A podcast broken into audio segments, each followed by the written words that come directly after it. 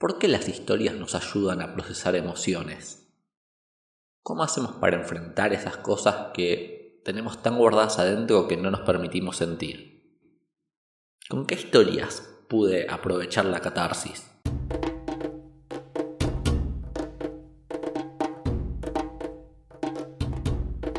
Sean todos bienvenidos a Así funcionan las historias, programa donde analizar y discutir los recursos, formas y contenidos de nuestras amadas historias, vengan de libros, series o películas. Yo soy Fede, apodo por azar como el esgrimista de la palabra, y los invito a que hoy me acompañen en un programa un poco distinto. Un programa donde no voy a estar leyendo un guion completo, si bien tome un par de notas porque me gusta tener algún apoyo, sino que voy a estar más hablando un poco libremente y después voy a ver qué queda en la edición de todo esto. La idea es hacer esto hablando también de una serie que aprecio un montón, una serie que disfruté mucho en su momento, que es Violet Evergarden. Una serie de anime que está disponible en Netflix, tiene también un par de películas que forman parte del mismo universo. Creo que hay que ver la serie primero igual antes de verlas, solo vi una. Y es una serie con la cual viví una experiencia muy particular. Yo la veía yéndome en el horario de almuerzo por el 2019, cuando todavía había oficina normalmente y se podía salir a comer por ahí, ese tipo de cosas. Y yo salía al mediodía, iba, me compraba comida en algún lugar, algún sándwich, comida por peso en el chino, me sentaba en la placita, me ponía los auriculares y mientras comía me veía un capítulo de esta serie. Y lo que tiene de particular es que prácticamente todas las veces, al, en algún momento esos 22 minutos que dura cada capítulo, me ponía a llorar, pues lloraba. Es una historia triste, es una historia que juega con las emociones un montón, lo cual no es que no tiene ningún sentido. Pero ciertamente es como, bueno, fuerte. Fuerte tipo, como, como me pegaba. Como yo lloraba con esa serie. En un horario tan incómodo como el horario de almuerzo del trabajo, nada. Yo tipo terminaba de comer, tiraba las cosas en algún tachito de la plaza y de vuelta a la oficina. Y aún así elegía hacerlo, elegía seguir haciéndolo y me, me hacía bien. Me hacía bien ese momento de dolor, de llanto, de descarga emocional. Un poco de eso trata la catarsis más allá de la definición que haya dado Aristóteles ya hace unos cuantos, cuantos, cuantos años, y que hable del cambio de suerte y de cómo eso genera emociones en el espectador, hoy en día lo usamos de un modo un poco más amplio y creo que más válido en cierto modo. Si bien la, la fuente, el origen es bastante común, que es esto de procesar emociones a través de lo que uno está viendo en la historia, de lo que uno le llega. El apropiarnos de las emociones de la historia para fusionarlo con las nuestras y de esa forma poder procesarlo. Al menos eso es lo que entiendo por el término y lo que sé que me pasa bastante particularmente. Violet Evergarden es una historia que trata de una chica que es entrenada como soldado desde que es muy pequeña, desde que nace prácticamente. La vuelven una máquina de matar y la entrenan solo para eso, un país que está en plena guerra. Y ella es notablemente buena en lo que la preparan, la verdad es que es muy eficiente como soldado pero eventualmente la guerra termina y ella sigue siendo una adolescente, una joven adulto si se quiere tal vez, que todo lo que conoció en su vida fue la guerra, lo único que ha hecho es eso, y de repente se encuentra con que no está preparada para vivir en el mundo. Un mundo bastante parecido al nuestro, como digo, del 1900 sería más o menos, si no me equivoco, que a ella la toma muy desprevenida porque no, no, no, no la entrenaron para vivir en sociedad, para tener amigos, para tener relaciones, sino que solo la preparaban para ser un soldado y matar. De modo que se tiene que enfrentar a esto y ella, a lo largo de la guerra, todo esto es historia previa, básicamente la historia recién empieza en este punto, a lo largo de la guerra había conocido a un general que la tiene a cargo a ella, con quien había empezado a entablar una suerte de relación y que él le dice unas palabras puntuales que ella no, no comprende porque él habla de sentimientos y ella no los entiende simplemente. No, es parte de su vocabulario porque lo que le entendieron es para saber cómo atacar, cómo cumplir misiones, cómo matar gente, no otras cosas. Ella decidida entender estas palabras que le dijo esta persona tan importante, termina tomando un trabajo como Automemory Doll. Automemory Doll son personas que se encargan de escribir cartas a nombre de sus clientes en este mundo, si bien la lectura es muy común, la escritura no tanto. Entonces las contratan a estas personas para que escriban cartas contando sus emociones, hablando de lo que sienten y demás, lo que hace que es un trabajo bastante difícil, porque hay personas que sí van y ya tienen re en claro, mirá, yo le quiero decir a fulanita que la amo y que por favor se case conmigo en la noche de primavera, Y otras personas, en cambio, tienen sentimientos más complejos que no lograron procesar o que no terminan de saber qué es lo que le quieren decir a la otra persona y todo. Y las Automemory Doll son las personas encargadas de acompañarlos hasta entenderlos y ahí poder escribir las cartas. Y Violet toma este trabajo como una forma de lograr llegar a conocer las emociones. Es muy curioso porque justamente toma un trabajo donde lo que importa es expresar emociones. Una chica que no tiene idea de cómo hacerlo porque ni siquiera las comprende, sino que lo que busca es justamente comprenderlas. Es el paradigma que nos plantea la historia. Después en cada uno de los capítulos se van dando distintas situaciones, son capítulos casi antológicos, no, no hay una conexión directa entre capítulo y capítulo por lo general, sino que hay incluso saltos de tiempo. Nosotros la vemos desde en un capítulo consiguió este trabajo y en el siguiente ya bueno ha tenido varios clientes y después ha tenido otros más y hay historias que no vimos en el medio y que se dan por sentado que estuvieron pero que no nos las muestran.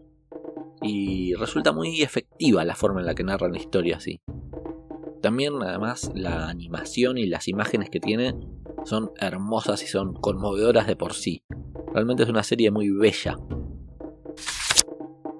No es por supuesto la única historia que conmueve, que provoca el llanto. algunas que se me fueron ocurriendo son El Gran Pez, una película bellísima y también muy dolorosa, muy, muy emocional y que pocas personas las ven, la ven y terminan indiferentes a nivel emocional. También se me ocurrió una canción, la canción de, y no voy a saber pronunciar este nombre, Israel Kamakawiwole, Kamakawiwole, que tiene una versión espectacular de Somewhere Over the Rainbow, fusionada con Wonderful World, que realmente es una canción que uno la escucha y eh, es muy difícil no conmoverse. Lo mismo me pasa también con algunos temas de Cabo Vivo.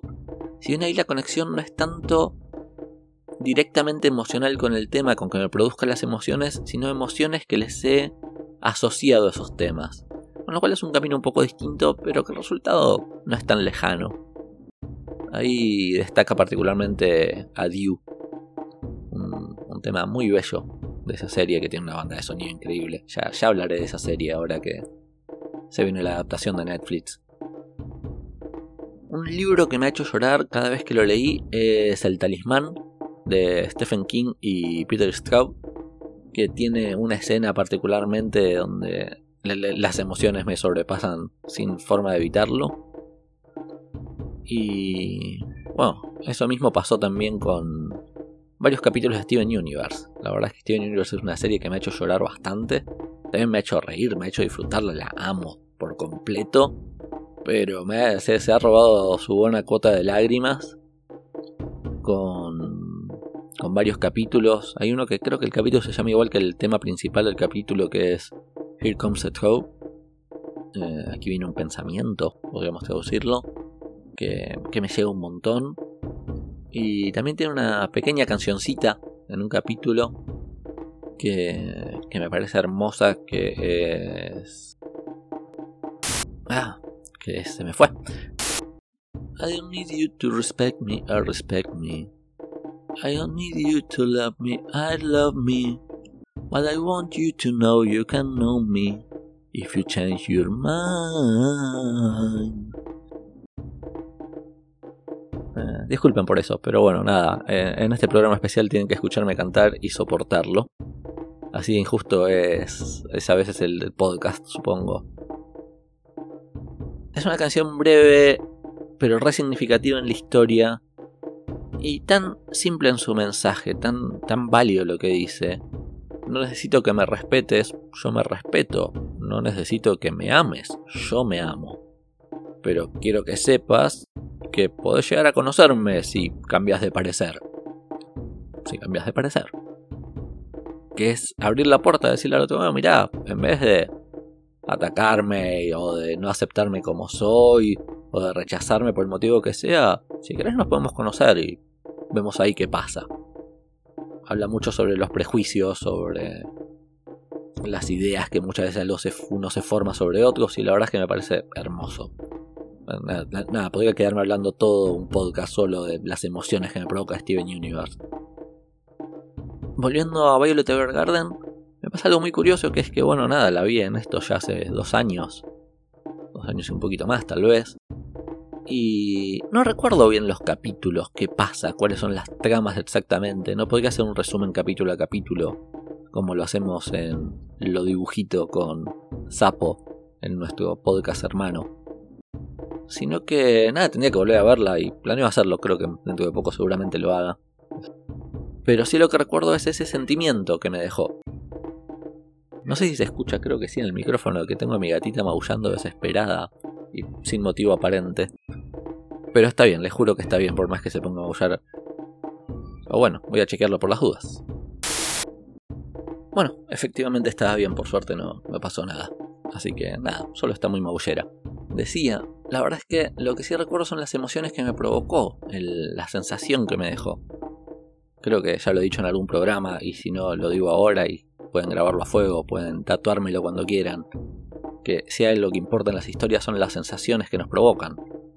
Es, es eso de lo que trata. Una buena historia, una mala historia, la única vara realmente válida que se puede usar para juzgarlo es, ¿te provoca sensaciones? ¿Sí o no? Y con eso alcanza.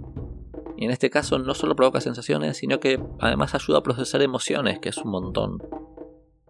Hay veces que las emociones nos cuesta procesarlas, que son cosas que no estamos listos para enfrentar o que nos cuesta poner en palabras.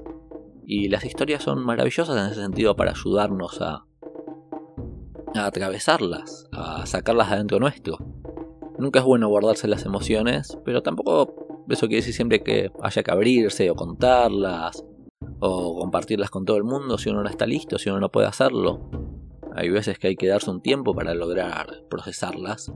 Y las historias ahí creo que son un apoyo fundamental para eso. Al menos a mí siempre me han acompañado de una forma hermosa. Sé que hay gente que lo tiene más asociado a la música, hay gente que lo tiene más con la pintura. Supongo que el arte en general debe haber quien procesa sus emociones a través del baile o de ver bailar. Pero definitivamente en mi caso son las historias lo que hace que me llegue eso. Y particularmente ver la historia de Violet Evergarden, una chica que no puede procesar sus emociones porque no las comprende, prácticamente es como si no las tuviera porque le enseñó a ser un soldado, pensamiento racional, pensamiento lógico, funcional, pragmático. Y ver esa muchacha lograr aprender a sentir y entender las emociones de los demás y desarrollar la empatía y desarrollar sus propios sentimientos y aceptarlos es algo que en lo particular me llegó un montón y creo que a mucha gente le puede llegar y que lo podrían disfrutar. Al menos eso es lo que, lo que siento al respecto. A veces es muy difícil la vida en general. Nos pasa un poco el trapo a todos. Y a veces uno le cuesta encontrar ese lugar donde uno diga, bueno, acá puedo llorar, acá puedo permitirme descargar el dolor, porque nada, vivimos en una sociedad donde el dolor está mal visto, ni hablar en los hombres, pero también en las mujeres es como... No, se salvan por el género de ser juzgadas y muestran demasiado dolor, tan solo es un poquito más aceptado. Así que creo que es un problema general. Y donde pareciera que el dolor tiene como sus lugares específicos, sus escenarios, sus personas, como si no fuera una emoción que nos puede... nos puede surgir en cualquier momento y que tenemos que atravesarla como podamos con las herramientas que tengamos. Entonces creo que en una sociedad donde el dolor está tan mal visto, donde se supone que uno tiene que tener emociones más positivas y el dolor entonces medio guardarlo solo para la gente muy cercana, en situaciones puntuales. Tener historias que nos permiten procesarlo, que nos permiten llorar y descargar y atravesar la catarsis, creo que es algo valiosísimo y ciertamente agradezco que así funcionan las historias. Bien, eso es todo por este programa. Creo que va a quedar un poco cortito, pero espero que haya valido la pena acompañarme en este, en este episodio más emocional tal vez que los que suelen ser los demás. Y si se les hizo muy pesado, nada, pueden aprovechar y buscarme en Twitter donde me encuentran como arroba fedesgrimista o en Instagram como arroba así funcionan y putearme por hacerles perder este tiempo de su vida. O contarme, también me gustaría, incluso me gustaría más, la verdad. Pueden contarme qué historias son las que hacen que ustedes procesen mejor sus emociones, cuáles les han conmovido más, O si no es a través de la historia, es a través de qué procesan cuando les pasa algo por dentro. Como siempre, quedan invitadas para proponer ideas para algún futuro programa y serán tenidos en cuenta por el venerable consejo de así funcionan las historias. Sin más, adiós y nos seguimos escuchando.